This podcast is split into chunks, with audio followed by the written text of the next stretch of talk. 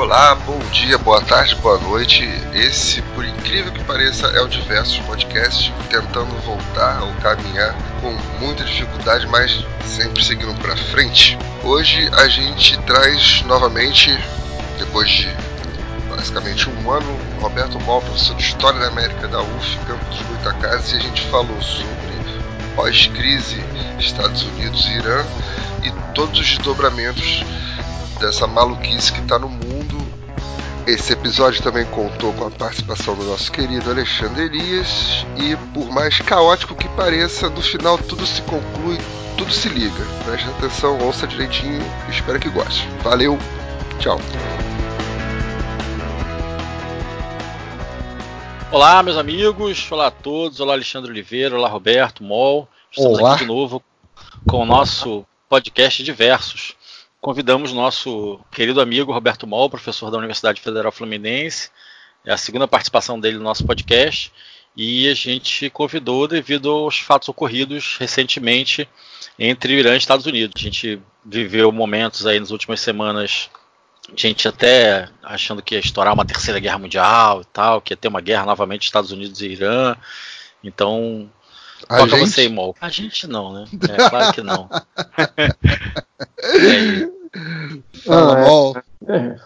Obrigado aí pelo convite, mais uma vez estar com vocês.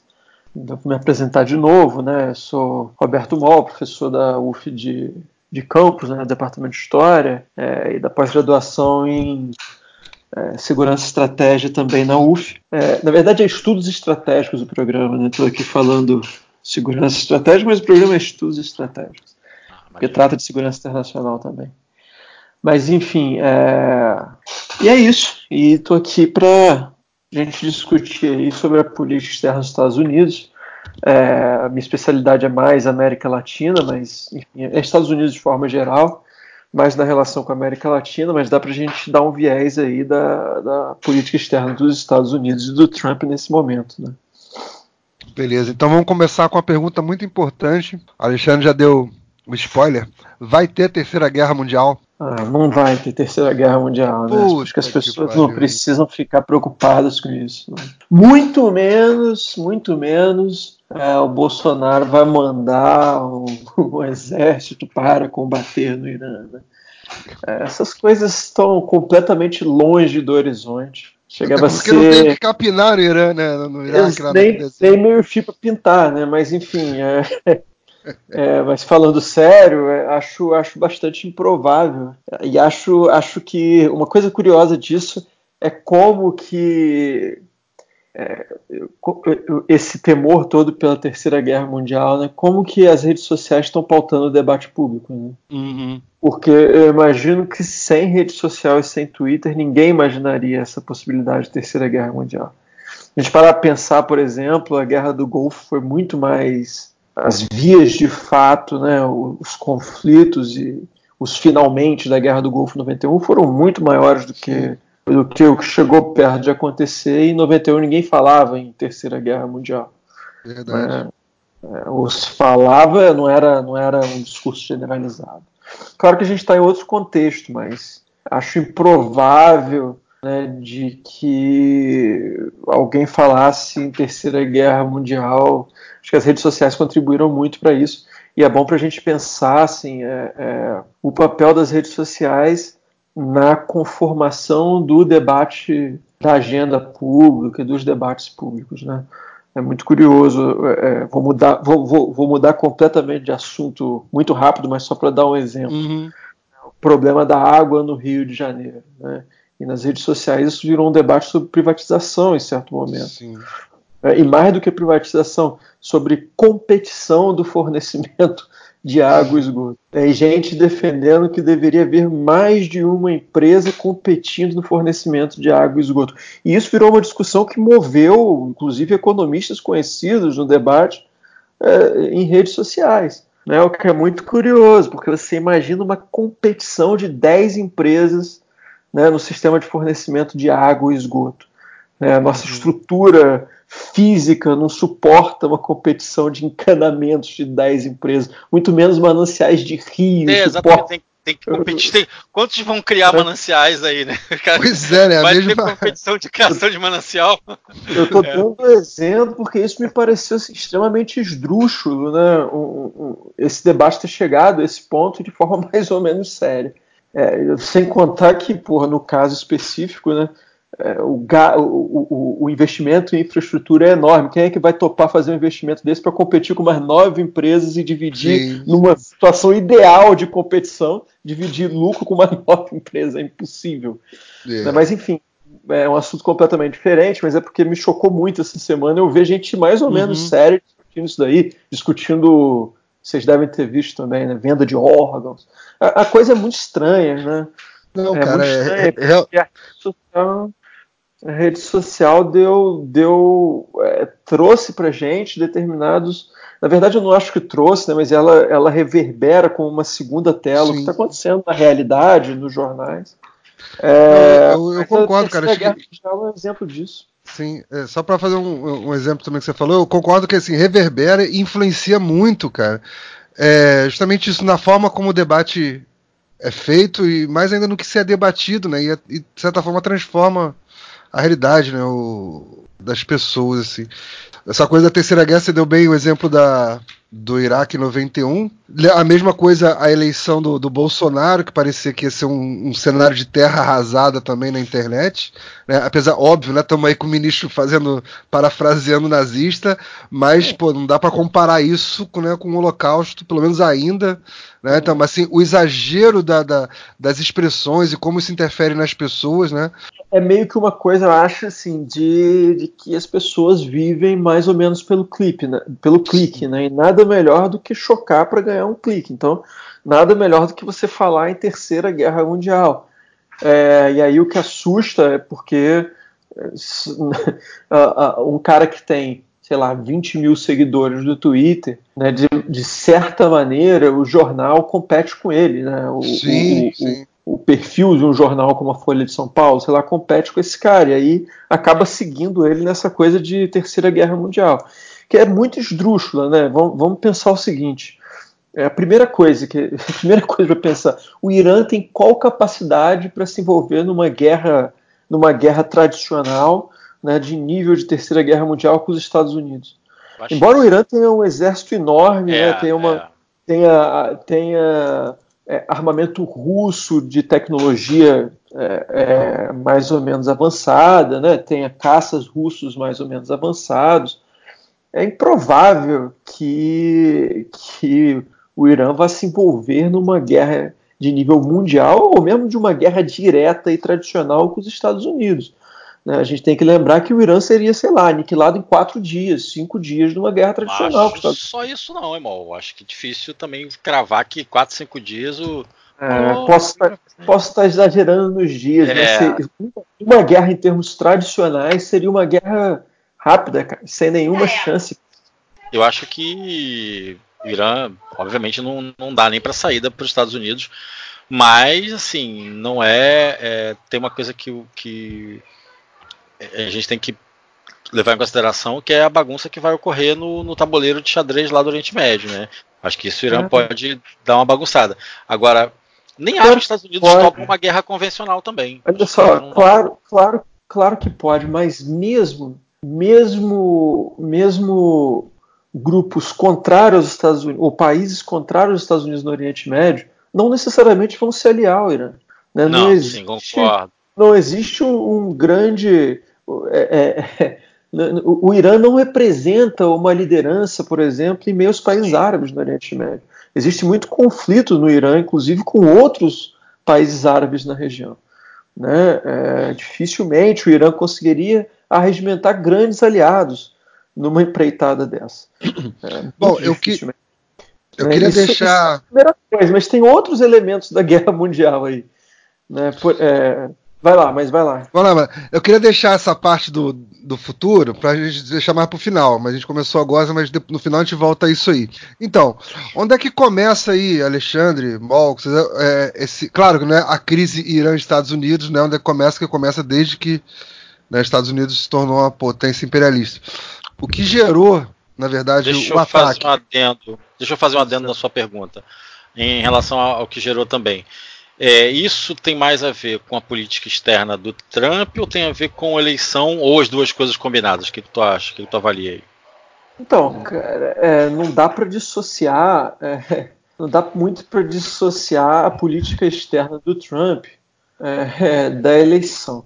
Né? É, há uma grande discussão nos Estados Unidos se, se o Trump tem né, uma, uma política externa ou que a gente poderia chamar de grande estratégia. Quer dizer, ele tem.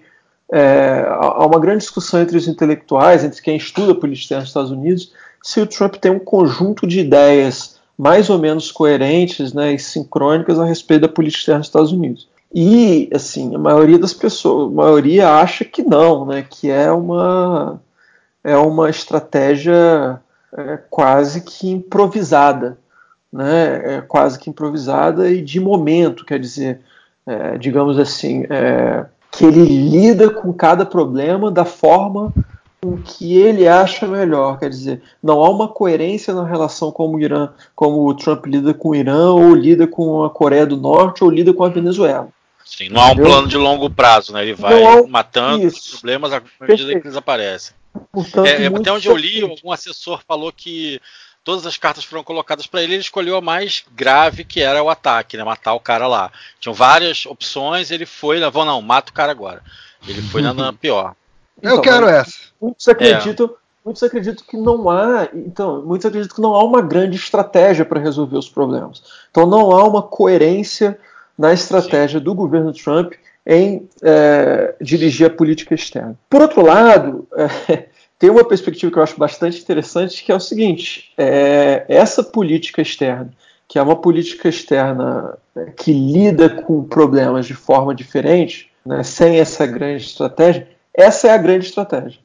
Está dizendo, a grande estratégia é justamente lidar com os problemas de forma isolada e pontual, sem estabelecer uma coerência entre eles. É... Isso tem a ver com o estilo Portanto, de governo dele, você acha? Portanto é uma incoerência pensada, né? ou, é uma, ou é, uma, é uma não estratégia pensada, é um improviso pensado, né? um improviso estratégico, de certa forma. A estratégia é o próprio improviso. Eu acho que isso tem a ver com o governo dele, eu acho que isso tem a ver com mais coisas, assim. eu acho que isso tem a ver com a base de sustentação que elege que sustenta o Trump, que é muito diversa é muito diversa.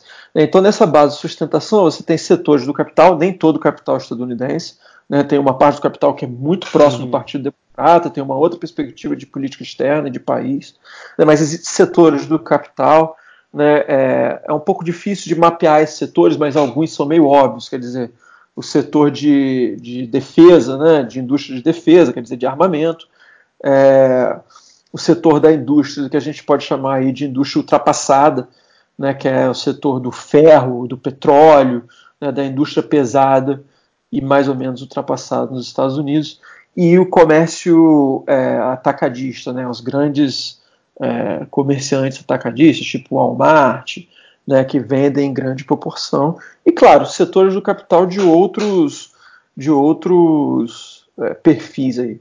Setor agrícola então, também, né? Você não falou do setor, setor agrícola. Setor agrícola também, mas o setor agrícola em parte, né? O setor agrícola em parte. É, mesmo esse setor da indústria pesada antiga em parte. O Trump, o Trump na minha opinião, assim, o governo dele é a expressão de uma crise hegemônica, inclusive dentro dos setores do capital dos Estados Unidos. Sim, né? Então, é, é, por isso é difícil também mapear as bases de apoio dele. Mas, por outro lado, né, é, é o Trump tem uma base de apoio importante que é o, o trabalhador branco, é, sobretudo de meia idade, que vive nas cidades do interior dos Estados Unidos, que em grande medida migrou de volta para essas cidades do interior com as crises da indústria dos Estados Unidos nos últimos 40 anos, é, ou mais, nos últimos 50 anos, desde os anos 70, 40, 50 anos.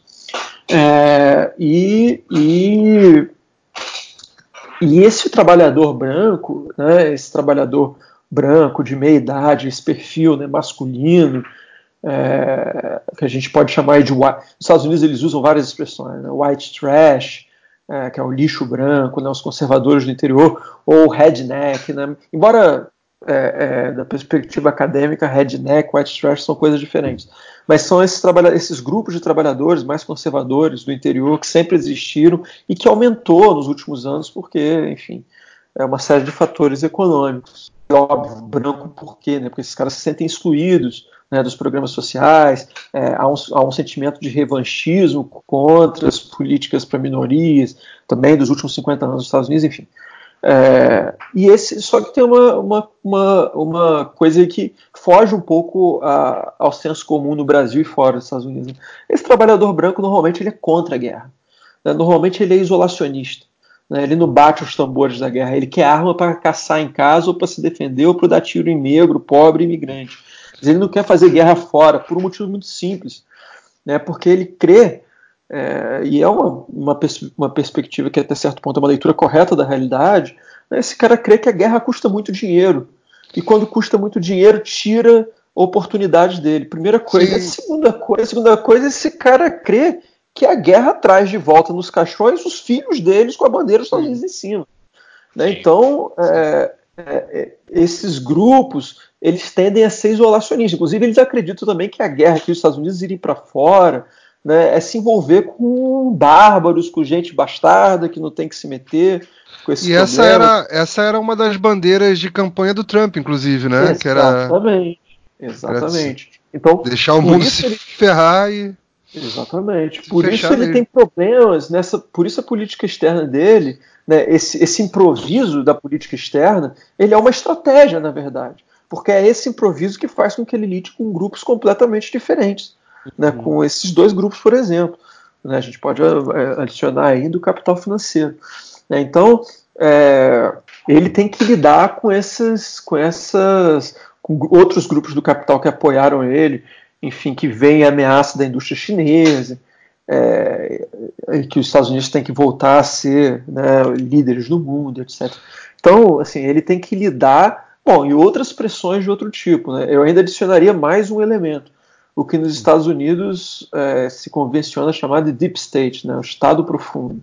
É esse deep state é complicado, cara. É, esse estado profundo ele é complicado porque é, criou-se uma burocracia nos Estados Unidos. Do final, eu diria que do 11 de setembro para cá, mas isso começou antes do 11 de setembro, mas do 11 de setembro se intensificou muito. Mas uma burocracia ligada aos setores de defesa, aos setores do Departamento de Estado, né, de investigação, defesa, é, que é dentro do Pentágono e de outros órgãos é, do, do, da estrutura administrativa dos Estados Unidos, que é uma burocracia que age quase que a revelia da, da, da presidência, cara. É, é, é, complicadíssimo.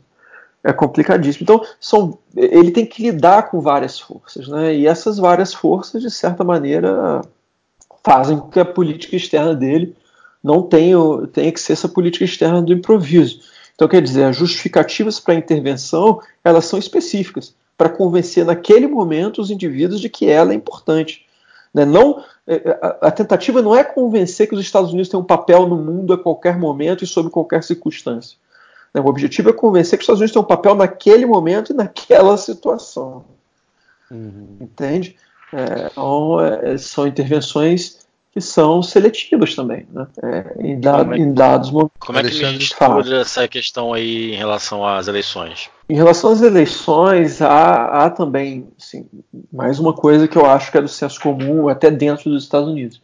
A ideia de que o presidente que entra em guerra dificilmente perde uma eleição. Né? Isso não é verdade.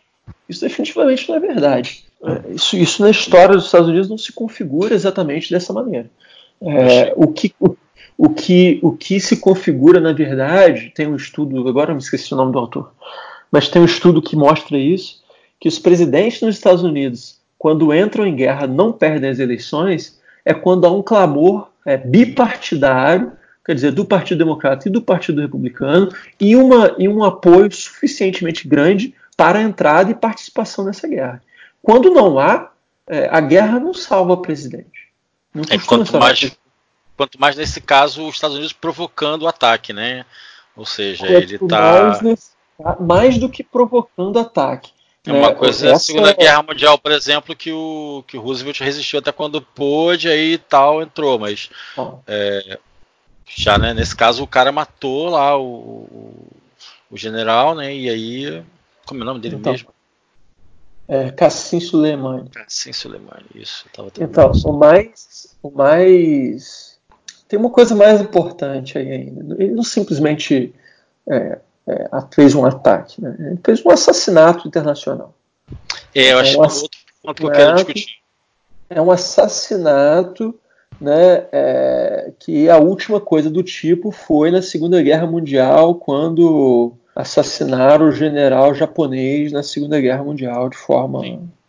É, é, então, assim, é, é, foi uma ação direta né, é, de assassinato de um. Você pode pensar assim, não, mas já aconteceu com Obama, com Osama, Obama não, já aconteceu com Osama no governo Obama. Mas, mas o Osama não, não é exatamente. Osama Bin Laden não era. Isso para mim é terrorismo de Estado, de Estado cara. Não sei se a gente consegue enquadrar, enquadrar isso como terrorismo de Estado. Eu não enquadro como terrorismo de Estado, não. Acho que terrorismo tem não. uma outra discussão aí.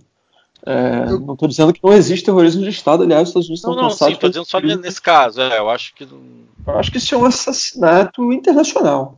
Sim, é, sim. é algo até novo, assim, é, é algo relativamente inédito é, do ponto de vista legal. Porque mesmo no caso do Japão, havia uma guerra conflagrada. Nesse caso, nem isso tem. É... E aproveitando isso aí, Mal, que você falou, é, partindo daquele pressuposto da, da, da, política do Trump mais isolacionista, ou das bases dele mais isolacionistas, é, e ao mesmo tempo ele toma essa ação, o que, que motivou isso então, assim? Que, qual uma, uma razão para esse ataque? Que pode ter, né, a gente nunca vai saber. O que pode ter, que você acha que pode ter motivado? Quais as, as hipóteses sobre isso? Essa hoje é a pergunta de um milhão de dólares, né?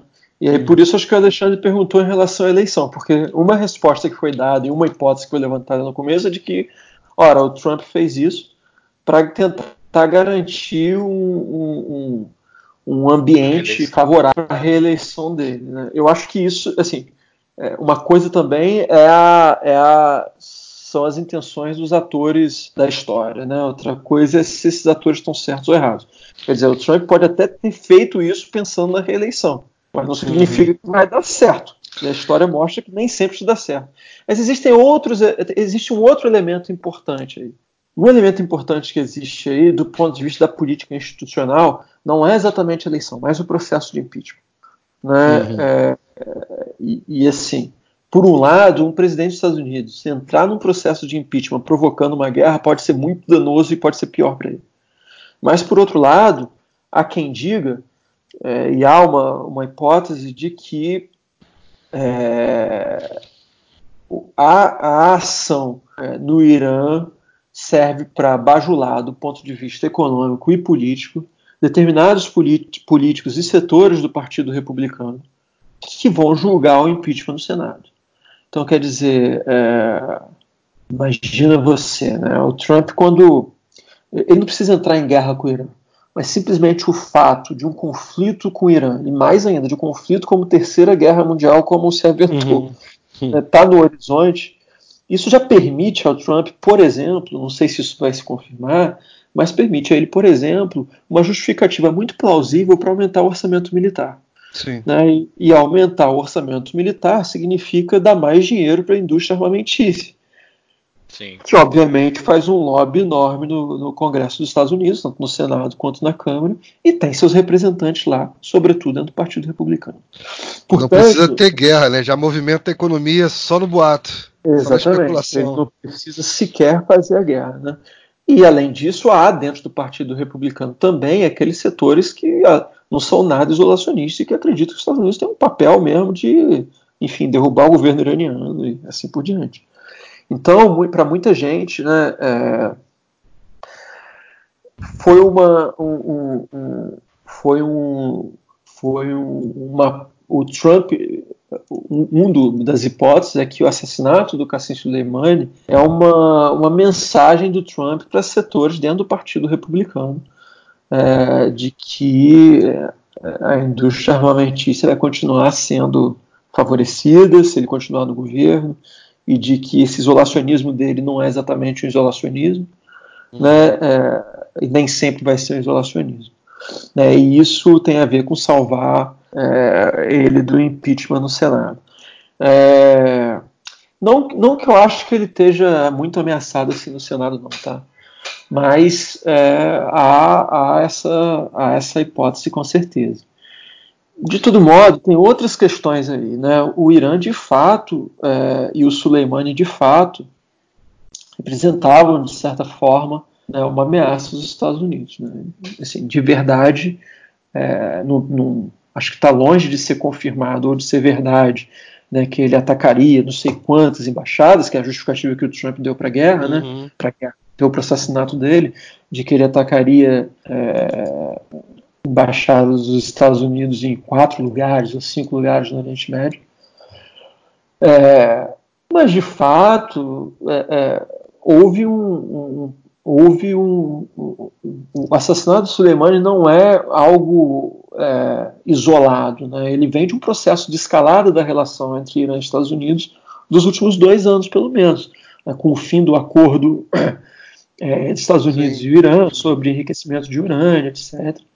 É, e também com algumas ações do governo iraniano contra, é, de forma um pouco ostensiva e agressiva contra representantes dos Estados Unidos. Então esse é um outro elemento também. Não uhum. que o uhum. Trump seja um cara muito bonzinho, não vou deixar, mas enfim, ele sim, não pode sim. passar a história como o presidente que que levou fra... tapa na cara né? do Irã. Levou um tapa na cara do Irã. Assim, ele não pode demonstrar fraqueza. E isso não tem a ver só com ele ou só com a reeleição dele. Isso tem a ver com todo o Partido Republicano, né, com enfim, a política conservadora de forma geral.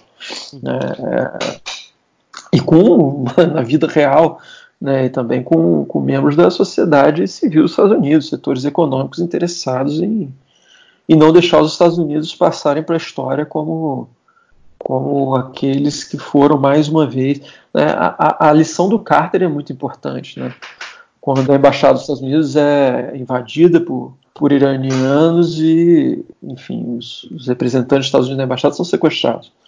É, isso causou, isso causou problema enorme para o Carter, né? e para os democratas, e para os liberais. Enfim, e Trump não pode se sujeitar a isso.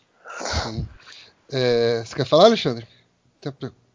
Não, tranquilo, pode seguir. Eu queria, sim, perguntar, amor. Outra, outra razão que foi levantada para essa ação dos Estados Unidos, para esse assassinato, é, era aquela, aquela ligação automática. Ah, chegou até a circular a notícia de que tinha aparecido uma nova reserva de petróleo gigantesca naquela região, é, mas é sempre associado, ah, tem petróleo, os Estados Unidos está lá para implementar a democracia e tal, tal. E aí eu lembro, né, que no episódio 2 do Diversos Podcasts que você né, participou, sua, sua primeira visita a nós, né, você falou um pouco da, de, de como os Estados Unidos não é mais tão dependente do petróleo estrangeiro assim. Né? Então, é, quando, quando, quando começou a rolar o conflito, eu lembrei disso. Falei, pô, mas peraí, não é dependente, então vai fazer o que lá? Né? Não é para tomar, não é para pegar o petróleo, não é para controlar, de certa forma, a matéria, né? Mas também, mas tem aquela, aquela coisa da relação de poder, né? É, o que, qual o papel aí do, do petróleo, do Oriente Médio nessa decisão dos Estados Unidos de, de, de, de matar o Soleimani, de, de, de interferir na, na, na, no Oriente Médio da forma que interfere agora, de novo, mais incisiva? O que, que você acha que pode estar por trás disso aí? Cara, eu continuo achando que é, do ponto de vista geoestratégico dos Estados Unidos, é uhum. mínima. Uhum. É, os Estados Unidos hoje dependem muito pouco de petróleo, cara. Gás de xisto. É, nos últimos 10 anos, é, essa relação mudou muito. É, o investimento na extração de gás de xisto, energia alternativa. Os Estados Unidos vêm não durante, não, não, não com o governo Trump, né, mas nos oito anos de governo Obama, uma tentativa de ser menos dependente do petróleo estrangeiro, não só, não uhum. só pelo fracking né, do gás de xisto, é, mas é, por, por, exploração de petróleo dentro dos Estados Unidos e formas de alternativas de energia. Isso é um dos motivos pelo qual o petróleo cai de preço, inclusive uhum. no, no, no, no mercado internacional. E eu continuo achando isso. Acho que o petróleo. É, eu não acredito que essa guerra é feita em nome de petróleo. Né? Não acredito mesmo. É, é, claro que petrolíferas vão se dar bem na guerra e talvez seja um dos lobbies do qual o Trump esteja preocupado aí, uhum. enfim, com a vida política dele e com, e com a sustentação dele. Porque as petrolíferas sempre se dão bem, né? Uhum. Quer dizer, em todas as crises do petróleo, as empresas petrolíferas se dão bem. Né? Quem se dá mal, na verdade, são os estados, os governos, os estados e a população comum, mas as petrolíferas, não, o preço do petróleo aumenta, as petrolíferas que, que exploram petróleo, que transportam e refinam petróleo, ganham mais. Isso é, uhum. isso é, isso é histórico. Né? Nesse caso, aconteceria a mesma coisa. Né? O receio era de que, era de que inclusive, o Irã fechasse né, as rotas marítimas e isso provocasse um, um, um, é uma dificuldade no, no, no, na distribuição de petróleo internacional. Né, o Irã não é um grande, assim, o Irã é um uhum. grande produtor de petróleo, mas não é um dos maiores produtores e exportadores, exportadores de petróleo. Está muito abaixo de outros. É, mas é, o Irã controla ali uma região de transporte desse petróleo do Oriente Médio para a Europa, para os Estados Unidos. Então, é, houve um receio, houve é, a ideia de que ah, o petróleo vai aumentar de preço se os iranianos é, criarem dificuldades para o transporte de petróleo, etc. Mas nem isso houve, né? nem isso houve. Uhum. É, nem essa tentativa o Irã fez. Nós já passamos Ele aumentou, mas baixou muito rapidamente. Aumentou, aumentou 3, 4 dólares. Mas só né, aumentou, mas por pura especulação do, do, do mercado de, de commodities. Né? Especulação, não sei se é manipulação de preço, assim. Bom, sei lá, dependendo da perspectiva que a gente adotar, qualquer uhum. merda na bolsa de não, valores não, no mercado de commodities é, é, é especulação de preço. Não houve, por exemplo, uma. Um, nem curou, nem passou a produzir mais, né? Ou a Arábia Saudita, sim, ou os, lá os grandes produtores. Nem, nem passaram a produzir mais, nem menos, e por isso a inflação. Não, nem uma coisa de bolsa. E nem houve interrupção do. Sim. Enfim, da distribuição de petróleo, nem da produção de petróleo, nem nada disso. É, a própria capacidade né, da OPEP, ela de política, ela diminuiu muito nos últimos 10 anos. Exatamente. Por, em virtude dessa, dessa diminuição da dependência de petróleo no mundo. Né, então, assim, nem, nem do ponto de vista político há esse arranjo. Né, então, bom, e o Irã também não ia convencer os sauditas a fazer isso jamais. Então, assim, é, eu acho que pode ter a ver com o petróleo, sabe? Eu acho que pode ter o lobby das petrolíferas, é, mas acho que isso não é determinante também para o caso. Acho, Eu... que, acho, que, pode ser um dos elementos que compõe uma tomada de decisão uhum. Sim, do governo. Mas, de, é, mas não, é, não é mais como foi antigamente uma decisão estratégica do governo dos Estados Unidos em função do controle do fluxo do controle do fluxo da exploração de petróleo.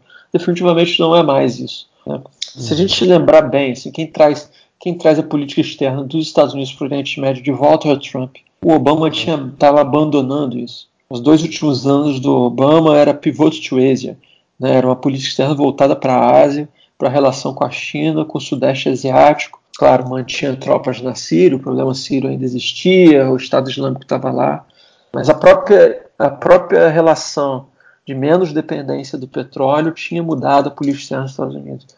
Então eu não acho que acho que o petróleo pode ter aí é, é, um impacto referente ao lobby dentro do Congresso e de setores que apoiaram o Trump e cobram dele uma política externa de, de alguma maneira. Mas não do ponto de vista estratégico dos hum. Estados Unidos, como foi em outro momento. Tá? É, existe uma outra questão que foi pouco levantada, eu acho. Eu, eu acho difícil, assim, não estou cravando ela, mas acho que talvez seja um elemento para a gente pensar, mas ela ela quase que transita na coisa da teoria da conspiração. Né? Não chega a ser uma teoria da conspiração, mas se a gente pensar, o Bibi Netanyahu está em problemas sérios no, em Israel. Né? E, e para ele, sim, uma guerra seria muito mais politicamente importante do que para Trump. Né?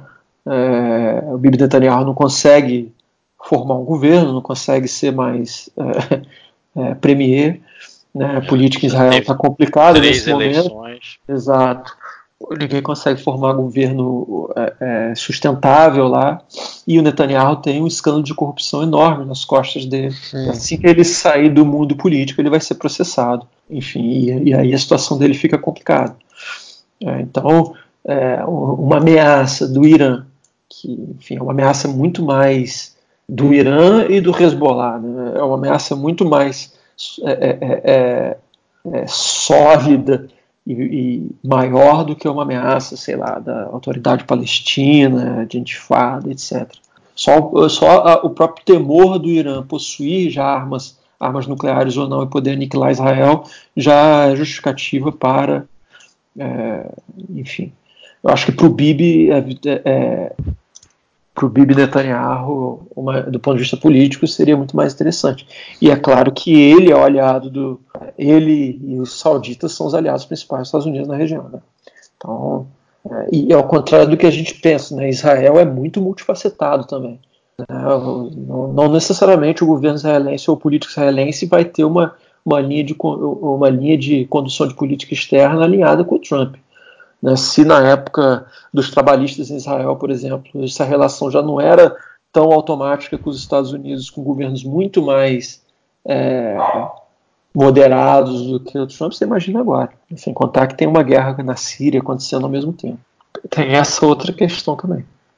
Eita. Queria deslocar um pouco para o cenário doméstico dos Estados Unidos. Não sei se o Mol tem acompanhado, mas parece que a economia americana vem dando alguns respiros, vem crescendo e tal, o emprego é, vem batendo, inclusive, recordes aí de alta de emprego e tal. Isso procede, eu estou errado.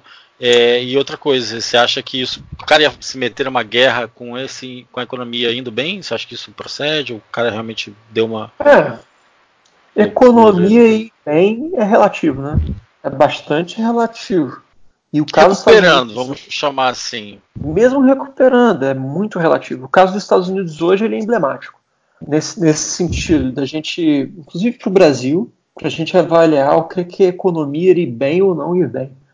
Né, eu faço aqui um paralelo, por exemplo, com o Pinochet. Né? Não estou fazendo nenhum paralelo entre o Trump e o Pinochet, mas a gente pode Sim, fazer claro. um paralelo entre o Chile dos anos 70 né? Estados Unidos econômico versus governo, né? Isso. Perfeitamente.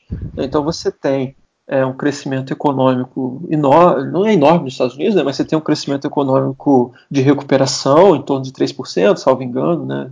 Se você tiver o dado aí é melhor, mas você tem um desemprego na casa dos 5%, que é quase situação de pleno emprego, né? Que não é situação de pleno emprego, mas é, isso não significa que a economia vai bem. Né? Os números da economia vão bem, mas do ponto de vista do cidadão comum, principalmente daquele cara branco que, que eu me referia, né? que é um cara que viveu, voltou para o interior, passou a ganhar pior. Né? Em 2008 ele teve sujeito aí a, a, a perder a sua casa por causa da crise das hipotecas. Enfim, para esse cara a economia não melhorou tanto, cara. A desigualdade é, a aumentando. A desigualdade nos Estados Unidos é a maior desde os anos 40, cara, desde, a, desde o final da crise de 29. É isso é uma coisa. Isso é uma coisa assustadora, cara. Então, é, é, é, isso aí. O PIB dos Estados Unidos acho que foi em torno de 3% mesmo. Mas então, entre 2% e 3%, estou conferindo aqui.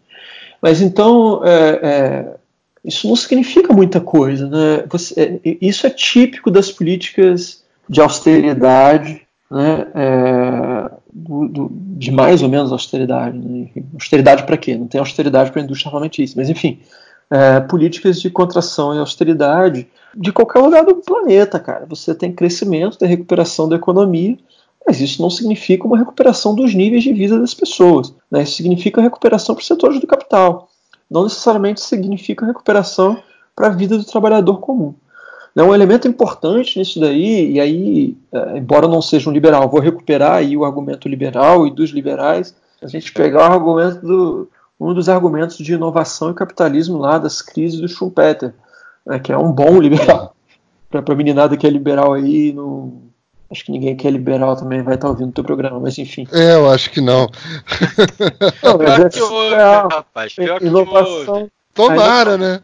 Né, então, se ouvem, vão ler o Schumpeter, porque pelo menos é um liberal razoável, que dá para discutir, inteligente, enfim. Sim. Embora eu não concorde com quase nada do que ele diz, mas é uma coisa interessante que ele fala e que a gente tem que concordar um pouco é de que um dos elementos das crises do capital é o elemento de inovação e, e que é um elemento que é, que é um argumento um pouco keynesiano também, né?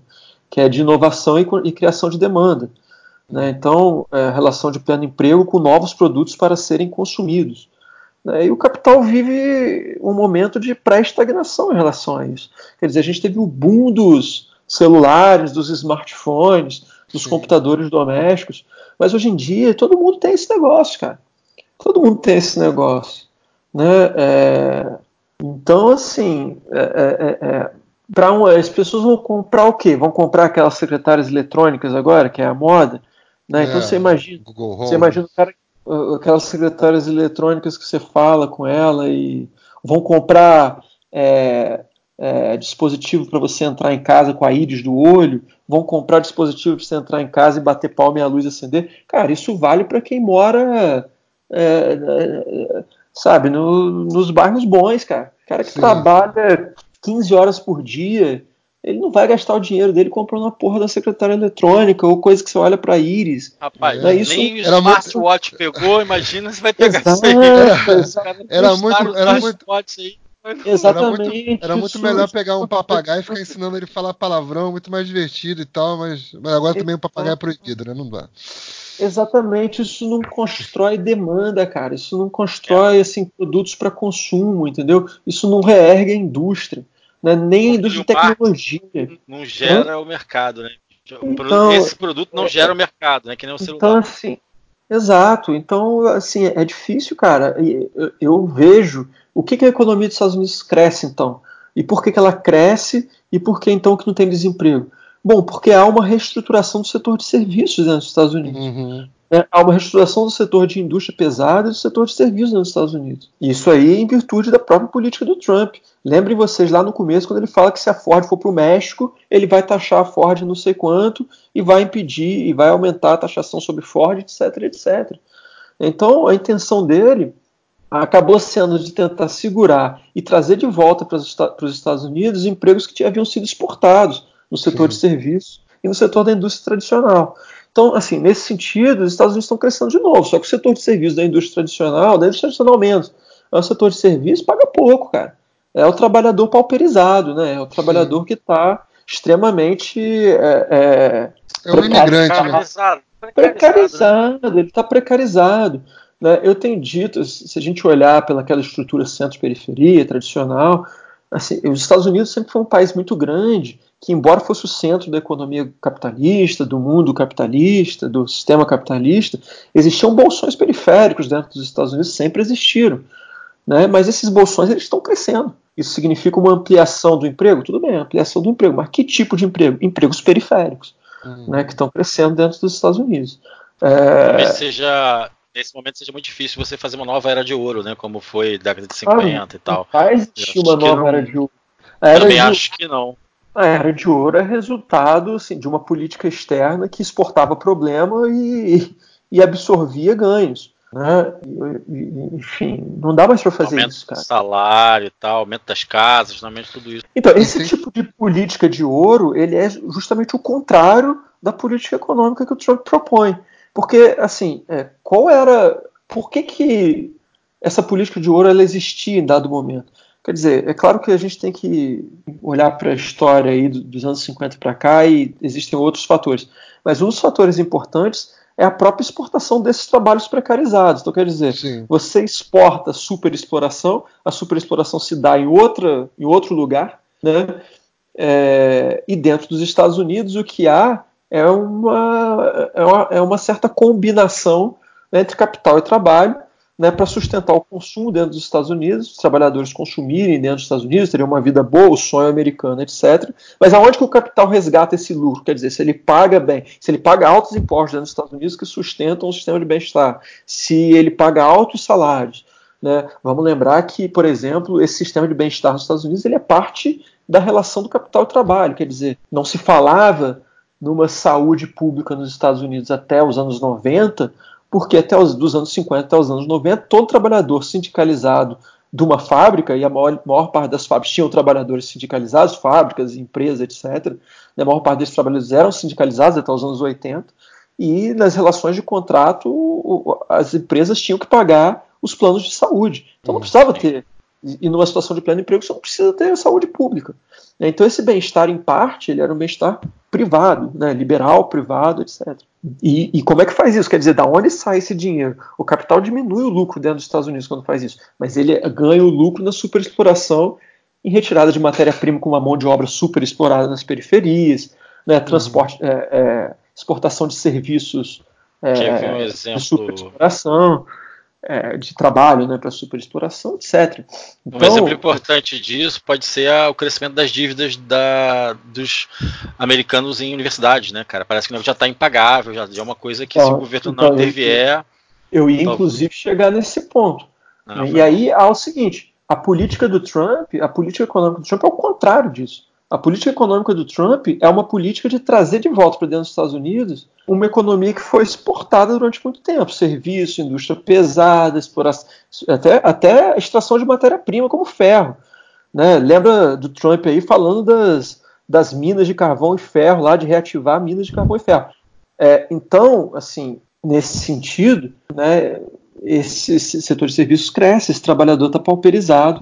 Né? E aí, o caso da, das universidades é emblemático, porque você tem nos Estados Unidos tudo bem, o crescimento, o desemprego de 5,5%. Você tem uma cacetada de gente que sai da universidade devendo uma quantia enorme para as universidades por causa dos financiamentos, mas que não pegam serviços na sua área, pegam serviços que pagam muito pouco. Né? Pegam serviços no setor é, de, serviços no setor de serviço, eu acho, mas pega trabalho no setor de serviço que paga muito pouco, fora da sua própria área. Se a gente acha que no Brasil tem engenheiro dirigindo Uber, nos Estados Unidos também tem, cara. É, essa precarização está chegando nos Estados Unidos também. Né? É, no, e aí leva a outros problemas. Né? É, o aumento da xenofobia tem a ver com isso. Porque uhum. se antes o estadunidense saía da universidade, não disputava Sim. emprego com o mexicano, porque o mexicano ia colher laranja, agora o cara está vendo o mexicano como um concorrente dele no mercado de trabalho, porque eles estão disputando o mesmo emprego. Assim, o cara que sai é, em alguns, algumas profissões, é isso, ele está tão precarizado. Sim. Não sei se ele vai para lanchonete ou se ele vai colher laranja, mas ele vai, sei lá, fazer é, help desk de TI, sabe? Sim, é, com, com certeza não é a ascensão é, é, social automática prometida pelo, ah, pelo, pelo capital a partir da sua formação, não é verdade? Ou ele vai lá ter lá a, a, a grande ilusão do capital atualmente, né? Ele vai construir lá a, como é que é a a startup dele, hum. que vai vender, vai, vai, vender, sei lá, quentinha, fit. É, vai, vai para inovação, fim, vai virar. Vai para vai para inovação aonde, aonde, aonde quer dizer resistem 10 em cada 5 uhum. milhões. É, as é... margens de lucro são diminutas, cara. Margens as margens de lucro são pequenas. O cara, é, Porque... o cara vai lutar, vai, vai pisar na cabeça de 200 colegas de turma para ganhar 2%, 1% de lucratividade ao ano. É um é o problema, e é o problema da competitividade, né? Sim, porque, dizer... irmão, só antes de você, você pode falar sobre isso, porque quando você falou da, da questão dos empregos dos Estados Unidos, né, que é a, a política do Trump de, de a, apostar nessa essa retomada pelo serviço, indústria pesada e tal, é, isso cresce um pouco, mas é, é, sempre de um ponto de vista relativo. Tem a questão também da, da da tecnologia no mundo do trabalho também, né? que isso por si só também já tira posto de trabalho. É o que achata também a, a, a, os salários e, e, não garante, por exemplo, que por mais que vol, volte as fábricas da era de ouro do capital para os dias de hoje, não, não tem como comportar a massa de trabalhadores como um todo também, né? Num padrão de vida alto, né? É claro, é claro, é isso. É, a robotização. Você imagina, cara, para a gente falar de um setor que está importante, né, um setor importante na economia estadunidense, que de certa maneira foi repatriado, como eu estou dizendo, uhum. né, que é um setor até de tecnologia avançada, sei lá, construção de aplicativo. Né, então, é, os Estados Unidos, essa construção de aplicativos chineses, indianos, etc., estavam dominando esse negócio. Uhum. Né, mas você tem nos Estados Unidos um crescimento disso também, da construção de aplicativos, um investimento nisso, uma competição nesse setor. Então você imagina, você tem uma cacetada de startups de construção de aplicativo para uma série e inúmeras coisas. Né? O problema, cara, é que a competitividade, as pessoas não entendem, assim, uhum. o senso comum é difícil de entender isso. Né? O, o, senso comum que eu digo é, enfim, a conversa sobre os Estados Unidos quando gira nessa coisa dos Estados Unidos como terra do, da liberdade, da, da, competição. Os Estados Unidos nunca foi a terra da competição, cara. A competição, ela é o, a, o, o espaço da competição é a periferia. O centro do capital não tem competição. O centro do capital são as grandes empresas, as grandes indústrias. Né? E os Estados Unidos, por exemplo, nesse setor de aplicativo, ele se torna um espaço, ele tem se tornado o espaço da competição. E qual é o problema do espaço da competição? O problema do espaço da competição é que quando é, os custos fixos são iguais para todo mundo, ou são mais ou menos iguais para todo mundo, né, é, aonde que os competidores vão, vão ganhar o lucro? Eles ganham o lucro reduzindo o valor da mão de obra, cara. Sim, sim, sim.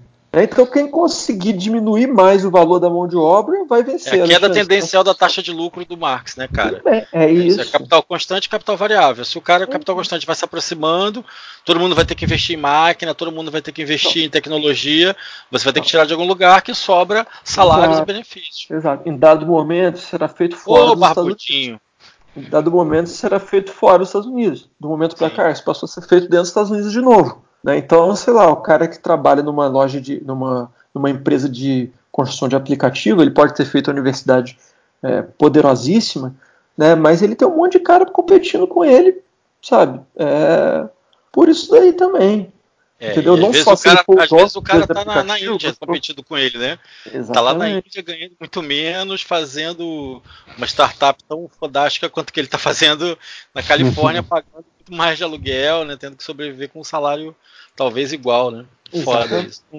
É, esse setor de, de, enfim, vários setores da, da, economia estadunidense passam por esse processo, principalmente esses das novas, das novas tecnologias. O que eu quero dizer, em, última instância, é que mesmo os trabalhos né, na indústria de tecnologia, que é uma indústria moderna, dentro dos Estados Unidos, né, que gera emprego dentro dos Estados Unidos, são trabalhos que não são mais tão bem remunerados como há 10 anos atrás. Tá entendendo? É, uhum. isso uhum. Então, assim, o cara tá empregado, mas ele tá ganhando menos, cara. Né? Agora, e, e, o custo de vida dos Estados Unidos, para as cidades que têm trabalho, ele é muito alto, cara. Ele tá aumentando e aumenta muito. É assustador. Né? Outro dia, eu não me lembro onde foi que eu vi. Ah, cara, foi nessa novela da Globo das Oito. Porra, olha onde nós já estamos falando de novela. Mas que vilão fala, vilão que é dono da empresa que polui o meio ambiente, fala assim, não, porque o meu sonho de futuro é que você tenha as pessoas ricas de um lado, morando nas suas casas muito bem é, cercadas, muito bem, bem protegidas, com todo o conforto do mundo, com uma vida à parte do trabalhador pobre que vai ter que morar é, fora dessas cidades moradas. Né? Esse era o objetivo do sonho de vida do cara. Isso é muito real muito real. O sistema que a gente tinha de centro-periferia, que era um sistema de estados, ele está cada vez se comprimindo mais. Quer dizer, você tem centros dentro dos Estados Unidos e da Europa, mas as periferias nesses espaços estão crescendo muito, cara. Então, e essas periferias não estão desempregadas, né? É, só que os caras ganham muito mal. São os caras que vão servir, né? O setor de uhum. serviços da sua sepsia, o cara que vai servir, que vai dirigir o carro, uhum. que vai fazer o café, é, sei lá, que vai administrar a rede social ou que vai ser o cara do o garoto do aplicativo, sabe? É, todas esse, essas coisas do setor de serviço. É, é assustador. Eu acho que, na verdade, eu tenho. Eu sou daqueles, e eu acho que não sou o único, mas tem muita gente apostando que uma crise econômica enorme vem por aí. E eu sou um desses. Eu, é, acho, eu que esse, eu acho eu que esse, acho que esse crescimento dos Estados Unidos aí é um canto dos cisnes. É igual o Brasil, cara. É igual o Brasil. Não se surpreenda ano que vem se a gente crescer 1, 2, 1,5%, 2,5%. Acho que é possível. Mas nós vamos crescer 1, 2,5%. Ano que vem seria 2020 ano, agora, esse ano. Esse ano. Eu acho que isso é possível, cara. Com uma economia de é. retração, com uma é, economia já, Você já vem caindo muito tempo, subir é mais fácil. Subir é mais fácil. Né? Você vai ter uma recuperação, mas também como nos Estados Unidos. Essa recuperação não significa empregabilidade. Hoje nós temos aí no Brasil 12% de desemprego, e 40% mais ou menos de mão de obra é, no setor é, informal, que é basicamente o setor de serviços informal. Então, assim, vai ter mais gente dirigindo Uber, cara. Vai ter mais gente na uberização do mundo aí, é, pedalando para entregar a tua comida, e enquanto você também está fazendo serviço para outra pessoa, sabe? e, e esse setor de serviço vai, mover a economia, mas o setor de serviço não pode mover a economia para sempre, cara. Sim, e sim. Porque não gera demanda, cara. As pessoas ganham mal, não gera demanda. As pessoas ganham para comprar o jantar da noite. Entendeu? E tem que a, adendar aí que a, a indústria está com 70% da capacidade ociosa, né, bicho? Então, não, então isso, o, a indústria está produzindo cada vez menos e vem tá, tá quase paralisado. É isso. É isso. Cara, é isso. parque industrial para dar um salto e não olha, dá. E o primeiro, e o primeiro sinal, primeiro sinal, como o setor de serviços ele é muito frágil, o primeiro sinal desse setor, de crise nesse setor nos Estados Unidos, se a indústria não sustentar, eu acho que não sustenta também o crescimento industrial lá, não sustenta o crescimento, né, a, a, primeira coisa que o governo faz, no caso dos Estados Unidos não é o governo, porque o, o, o Fed não é exatamente do, não está exatamente sob a batuta do Trump. A primeira coisa que o Fed faz, pressionado pelo Trump e pelo Congresso, é aumentar a taxa de juros. No dia que os Estados Unidos aumentar a taxa de juros, cara, aí ferrou. Aí quebra o planeta, cara. Bom. Sem contar o problema com a China, né? O problema chinês também é. Só tentar voltar para a crise, acho que foi legal falar um, um pouco da situação americana, porque acho que o futuro vai determinar muito isso, né? Então, se foi uma estratégia para ou se eleger, ou garantir a eleição, ou fugir do impeachment, ou impulsionar a economia, seja qual ou for. Tudo isso. Ou tudo isso junto, um pouco de cada coisa e mais alguma coisa que a gente coisas, não sabe. Essas né? coisas não estão separadas, cara. É, sim. Só para gente, só para eu voltar à minha fala sim, com o Irã aqui, por exemplo, essa última fala que o Alexandre perguntou da economia, esse conversa que a gente estava tendo com a questão do Irã, por exemplo, né, você acionar essa indústria de guerra é uma tentativa de fazer sim, a economia sim. e principalmente a indústria. Imagina você, cara, o setor, setor de armas nos Estados Unidos, setor de em qualquer país, na verdade, o setor de armamentos ele é um setor que movimenta a economia é, em escala assim enorme. Quer dizer, para construir lá um caça, né, ou para construir o foguete que sai de um caça, uhum. você movimenta a indústria de energia, porque precisa de alimentar a energia das máquinas, você movimenta a indústria de ferro, né, porque uhum. precisa construir máquinas e porque esse caça tem ferro e porque esse foguete tem ferro. Você alimenta a indústria de, de chips e, e, e uhum conectores, né, indústria tecnológica, porque esse míssil hoje, ou esse, esse drone, melhor dizendo, né, ele é extremamente tecnológico. Você alimenta uhum. a indústria de serviços, de programas e aplicativos, porque ele funciona por programas e aplicativos. Então a cadeia produtiva que a indústria de armas regimentar é enorme. Né? Então, assim, é, é, e é como eu disse, não precisa fazer guerra para isso. Sim. Você precisa colocar a guerra no horizonte. Não Sim. precisa fazer guerra isso. É, até a Guerra Fria, né, como exemplo disso, né, que Exato. Estados Unidos ninguém se atacou, mas a corrida armamentista gerou, desenvolveu a tecnologia, um patamar é, superior. Mas aí Agora, ganhadores e perdedores, né, porque sim, isso significa sim. o endividamento do Estado no sim, setor claro. muito frágil na geração de emprego e de bem-estar. É. Então, enfim.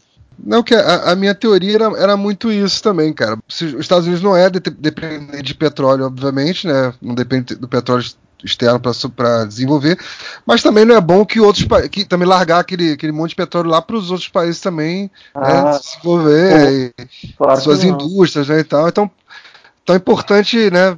Tá sempre ali criando um ah. problemazinho para facilitar a vida de ninguém, né? Tomar conta. Não dá para deixar os russos tomarem conta do Oriente Médio.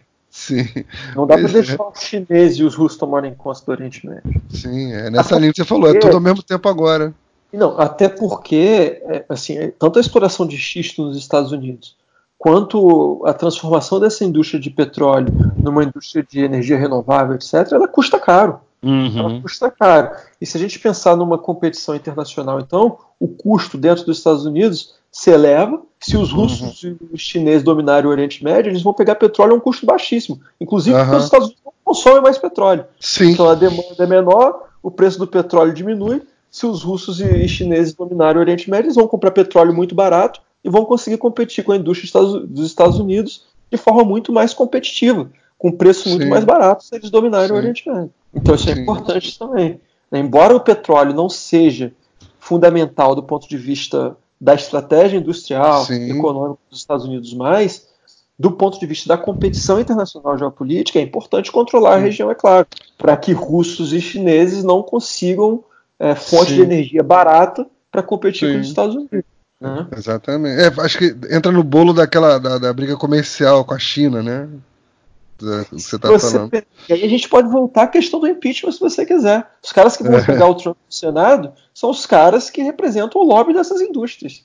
Então uhum. essas coisas são. E que vão votar no Trump ou Sim. não, que vão votar pelo impeachment ou não, de acordo com a capacidade dele de manter é, as empresas, indústrias estadunidenses na dianteira da competição contra os chineses, russos, sim, etc. Sim. Mesmo transformando as bases de energia dos Estados Unidos. Então essas coisas estão conectadas, elas sim, não estão isoladas né?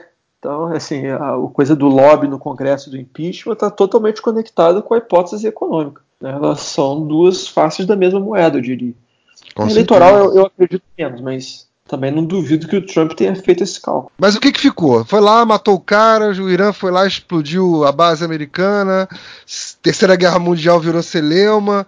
Tá, mas a poeira baixou e agora? O que, que tem para, o que, que a gente pode esperar daqui para frente dessa relação então, então, então, assim, vamos recuperar rápido o argumento que Sim. a gente acaba de fazer aqui, né? Uhum. É, de conectar essas coisas. Então, quer dizer o seguinte: é, o Trump, vamos imaginar que a guerra, o assassinato do Soleimani está né, dentro de um contexto no qual o Trump sofre um impeachment, existe um lobby de determinados setores dentro do Congresso estadunidense, inclusive do partido dele, é, para reativar, reaquecer embora a economia vá bem, até, até certo ponto, etc.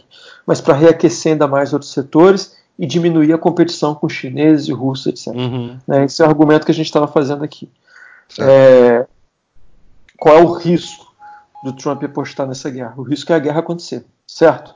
certo. Então, ele faz uma ação é, é, para a gente tentar conectar todas as coisas que a gente falou. Por que, que o risco é uma guerra acontecer? Porque aí ele sofre com aquela base de apoio branca do trabalhador pobre, que não quer uma guerra, que é isolacionista, etc. Então, qual seria, qual seria o grande risco para o Trump, na verdade? O grande risco seria que a guerra acontecesse. Porque se a guerra acontece, ele, ele vai, começa a erodir a base de sustentação dele é, entre esses trabalhadores brancos. Quer dizer, ele pode até convencer esses caras de que a guerra é importante, isso é factível, mas vai erodir um pouco mais isso e outros setores do capital também. A base de sustentação em outros setores do capital. Eu diria que o Trump apostou alto. Né? O Trump apostou em colocar a guerra no horizonte sem que ela acontecesse. Então uhum. ele apostou no seguinte: ele apostou, eu vou colocar a guerra no horizonte. Colocando a guerra no horizonte, eu aponto para um crescimento da indústria armamentícia por um lado, né, e todas, não só da indústria armamentícia, mas todos esses setores que a indústria uhum, armamentícia uhum. traz né, ele consegue colocar é, esse, reativar esse lobby, porque ele pode justificar aumento orçamentário para armas, etc, etc, num longo prazo. Então ele coloca isso no horizonte. É, coloca no horizonte também né, a ideia de que os Estados Unidos não vão sair do Oriente Médio, não vão permitir que russos e chineses explorem lá o seu petróleo e possam competir de forma mais barata que os Estados Unidos, já que o petróleo é uma fonte de energia que está sendo barata atualmente. Né? Então ele prova que ele vai manter essa competição em outro nível. Né? E, e, e, obviamente essas duas coisas estão conectadas, né? os representantes são os mesmos. Mas ao mesmo tempo ele ele mostra para esse como a guerra, se a guerra acontece, ele pode ter problemas com essa base de trabalhadores brancos. Mas como a guerra não acontece, ele também consegue manter essa base na sua sustentação, né, de isolacionistas na sua sustentação. Uhum. Então, quer dizer, o grande risco para ele era que a guerra acontecesse. Porque se a guerra acontece, ele pode perder base de sustentação política. Então ele saiu muito vitorioso, cara, porque a guerra não aconteceu. Ele colocou a guerra no horizonte, mas a guerra não aconteceu. Eu acho que é uma vitória tremenda para o Trump. É uma vitória tremenda, uhum. tremenda. Não porque ele vai ganhar a eleição, uhum, porque o povo vai votar nele com medo da eleição, não, não é isso. É porque ele consegue construir é, ele naquela. Se a gente voltar àquilo que eu falei da política externa, que é, o, é a estratégia do improviso, que esse improviso ele, ele, esse improviso ele responde a interesses que são contraditórios na sua base de sustentação, não é isso? Uhum. Quando ele coloca a guerra no horizonte, ele consegue atender, mas a guerra não acontece, ele consegue atender a esses interesses contraditórios. Da mesma maneira. Né? Ele consegue construir uma política externa que atenda ou que deixe os interesses contraditórios bastante confortáveis. Uhum. A grande vitória dele é justamente essa: é colocar a guerra no horizonte e a guerra não acontecer. Eu acho que ele saiu muito vitorioso da situação, inclusive porque o Irã sequer conseguiu ou quis revidar para tirar vidas estadunidenses. Uhum. É, eu acho que estrategicamente foi muito bem pensado, muito bem pensado. E eu acho que dá sobrevida ao Trump na eleição, mas não porque vão votar nele com medo da guerra, dá uhum. sobrevida porque ele consegue segurar a base de apoio dele.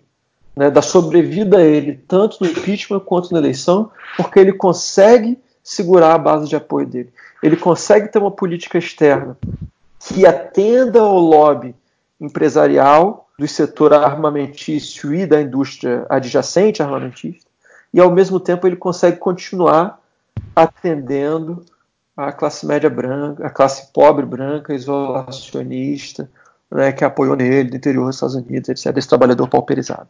E ele consegue dar um fôlego, ou consegue. Quando ele coloca essa guerra no horizonte, de alguma maneira ele coloca no horizonte também uma perspectiva para setores do capital. Né, a gente falava que, que, a crise se avizinha, que a gente acredita que a crise uhum, se avizinha. Uhum. Não é só a gente que acredita nisso. Os setores uhum. do capital também tem esse temor, digamos assim. E, obviamente, quando ele coloca a guerra no horizonte, esses setores do capital vão se sentir muito mais confortáveis. Porque quando a guerra está no horizonte, seja ele ou seja um democrata, o orçamento militar não vai cair. Sim. O orçamento militar não vai cair. E veja bem, isso é importante para o capital, no momento que a gente discutia, mais uma vez, vou voltar no outro ponto que a gente tocou aqui. Uhum. Né, no momento que você não cria novos produtos que criam demanda, né, o, o que que sustenta, o que que essa, o que, que para onde essa indústria olha? Quer dizer, as pessoas não vão comprar lá a secretária eletrônica. Então quem é que vai comprar? Quem é que, que, que a gente pode destruir, né? É. é não, e também o próprio setor armamentista gera uma demanda fuderosa de tecnologia, né, bicho? Você pode aliar as duas coisas. Não, Na verdade, a, a, tecnologia ela já está, né? Já está aliada. Já está dentro, já está aliada. Então, veja bem. Então, veja bem. Se você tem uma crise, de, uma crise nessa sociedade que se avizinha no horizonte de expectativa aí, essa crise mostra, olha, as pessoas vão ter, não vai ter o que não tem novidade para as pessoas consumirem, o mercado vai desaquecer, o mercado de produtos vai desaquecer, etc, etc, etc. Tudo bem, mas você tem, então quem que vai comprar? Quem é que pode comprar? Aquela compra que não é uma escolha, né? é uma compra impositiva, uhum. que é a compra Sim. da guerra. Né? E quem é que vai comprar? O governo. O governo paga. Sim. Entende? O governo paga. Então, se no horizonte essa crise se apresenta para a indústria porque trabalhador está pauperizado e porque não há inovação, o Trump vai lá e mostra assim no horizonte: olha, no horizonte o trabalhador está pauperizado, não tem inovação, mas no horizonte para a indústria tem o governo gastando e uhum. mantendo e, e, garantindo para essa indústria que ela vai Fazendo continuar. a economia girar. Não, economia sim. girar, é. mas a economia girando não como a indústria armamentista girou no pós-guerra, porque essa indústria armamentista do pós-guerra exigia muita mão de obra. Uhum. Hoje, indústria, hoje em dia, a indústria armamentista é muito mecanizada, tecnológica, etc. A mão de obra é muito menor. E isso concentra a renda. Mas foda-se, porra, falei palavrão aqui, não pode. Ah, não tem problema não, foda-se. Mas, assim, pro capital tá valendo, cara. Né? Pro capital Sim. tá valendo. Quando você tem uma desigualdade muito grande que não gera demanda, se o governo, se o governo substituir essa demanda no setor armamentício, pronto, tá resolvido o problema. O capital tá ganhando dinheiro, tá rindo de orelha a orelha. Lucro garantido, né? destruição de, de, de força, força, produtiva, produtiva. Né? constrói de novo e mantém um ciclo. Tem um amigo nosso, né, o Almir, que, que também falou o ano passado, parece tá parecendo o Revival aqui, né? Ele tá sempre citando já o episódio mais antigo, que foi o primeiro sobre a Bolsa, que ele é economista, que desde 2015 ele fala que vai no horizonte a terceira guerra mundial, que seja algo assim que, que dê essa, essa pegada aí de, de recuperação de lucro para o capital, né? Vamos ver. É claro, a gente, tem que pensar, a gente tem que pensar que, diferente da, da periferia Brasil aqui, né, nos Estados Unidos, há ainda, mas pode deixar de haver, e se deixar de haver é um momento de crise, mas há ainda uma conexão entre a economia real e a economia financeira das bolsas de valores. Né? Quer dizer, Sim. enquanto aqui, enquanto aqui no Brasil ou em outros lugares da periferia, tá todo mundo sonhando em ser a Betina, né, em botar dinheiro a, a, a, Pode né, crer e retirar amanhã, nos Estados é... Unidos o cara não está preocupado com isso. Ele está preocupado em botar o dinheiro dele numa indústria que daqui a 20 anos vai pagar lá a universidade uhum. do filho dele. Né? Então é, é, ele está pensando o, o, tipo de, o tipo de aposta que se faz na bolsa é diferente na, perif na periferia, uhum. no centro. Né? Então o cara lá não está preocupado que o juro vai ser alto, ele está preocupado que a Highton, né, que é uma dessas indústrias tecnológicas de arma, vai dar lucro. É isso que ele está preocupado. Sim. Ele não está preocupado se, se, é, se, se, o juro é alto ou baixo. Né? Por enquanto. Por enquanto. Tá certo. Então, foi isso, tá tudo conectado. E os caras que estão olhando para esse horizonte de expectativa que o Trump deu para eles, olha, nós vamos ter aqui mais cinco anos aí de perspectiva de, de ganhos para esses setores do capital envolvidos na guerra. Né? Então o cara fala, então ele vai lá e conta para o lobista dele, o lobista dele vai lá no representante do Congresso e fala, ó, mantém o cara aí porque ele ele está mostrando para gente que né, vai é, sustentar. É, perder a gente não perde. É, então. então e, e, e, isso, isso aí, isso aí é interessante. Se perder a gente não perde é interessante, porque isso não depende só da vitória do Trump. Quer dizer, se o Trump cair nesse ano, né, se ele perder a eleição esse ano e por um acaso um democrata moderado, Joe Biden, assume a presidência dos Estados Unidos e tiver no, na perspectiva de horizonte uma guerra com o Irã, o Joe Biden não vai chegar no orçamento de armas no ano que vem e vai falar assim: não, não, eu vou cortar 20% do orçamento militar. Ele não vai fazer isso. Não, nem a pau. Ele não vai fazer isso. Então, a burguesia tá nunca perde. Esse horizonte, né, esse horizonte de expectativa da burguesia, do capital, né, ele independe de partidos. Assim, e o Trump está fazendo isso para 5, 10 anos, cara é mais 5, 10 anos que nós vamos estar tá falando aí do problema do Irã, com Talvez. medo do Irã construir arma nuclear. É, mas, assim, é, Terceira Guerra Mundial não vai acontecer, os ouvintes podem ficar tranquilos. É, todo mundo pode dormir em paz agora. Tá o grande momento chegou, não imagina, vai ter guerra. Imagina se os chineses. Os russos eu não duvido, mas imagina se os chineses vão mandar soldados, vão enfrentar os Estados Unidos por causa de uma guerra no Irã. Vai acontecer. Os chineses não vão fazer esse negócio. Aliás, os chineses estão doidos para os Estados Unidos controlarem mesmo militarmente tudo, eles gastarem pouco com o exército e com, e com aventuras fora da China. Né? Até porque eles têm muitos problemas, tem muita gente para dar porrada dentro da China mesmo. É. É, é, isso é uma coisa. E a segunda coisa, os Estados Unidos não precisam do Brasil para mandar tropas para o Irã. Ah. o Brasil vai ajudar os Estados Unidos nunca, numa... nem se a guerra acontecer, né, os Estados Unidos vão precisar do Brasil, ou vem cá me dar uma ajuda. Não tem a menor necessidade. Que viagem, os, militares, os militares brasileiros jamais vão aceitar um negócio desse. Jamais vão mandar tropas para lá. Não tem ganho nenhum, assim, não tem ganho nenhum. Por mais maluquinho que o nosso presidente possa ser, na hora que bate lá no deep state brasileiro, no estado profundo brasileiro das Forças Armadas, uhum. o general vai mobilizar um dedo para levar ninguém para a guerra no Irã. Não faz Ela vai você, ô maluco! Faz o menor sentido. Faz o menor sentido. Não tem ganho nenhum, nenhum, nenhum. Mas enfim, mais ou menos por aí. É isso. É Alexandre, isso, alguma coisa para terminar? Bom, agradecer a sua participação de novo, cara. Já fica aí o convite para para a gente fazer um episódio sobre as eleições americanas, acho que estadunidenses, né? Acho que vai ser interessante com, com tudo que você colocou, com toda essa, essa esse momento que, que o capital passa, né? Essa, esse processo de reestruturação, essa crise que acompanha e, e a incerteza de futuro. Então vai ser legal a gente fazer. Já fica aí mais para frente a gente bater esse papo. Certo? Bom, agradeço a vocês. Se quiser, estamos aí. Foi bom, mas eu sou meio caótico de novo, eu acho, né? não, mas a, a realidade está caótica. É isso, não tem como fugir disso. É, enfim. Mas enfim. É isso. Beleza. Show de bola, cara. Valeu, abraço, valeu, Alexandre. Cara, abração, obrigado. Até mais, pessoal. Valeu. Até mais. Valeu, valeu.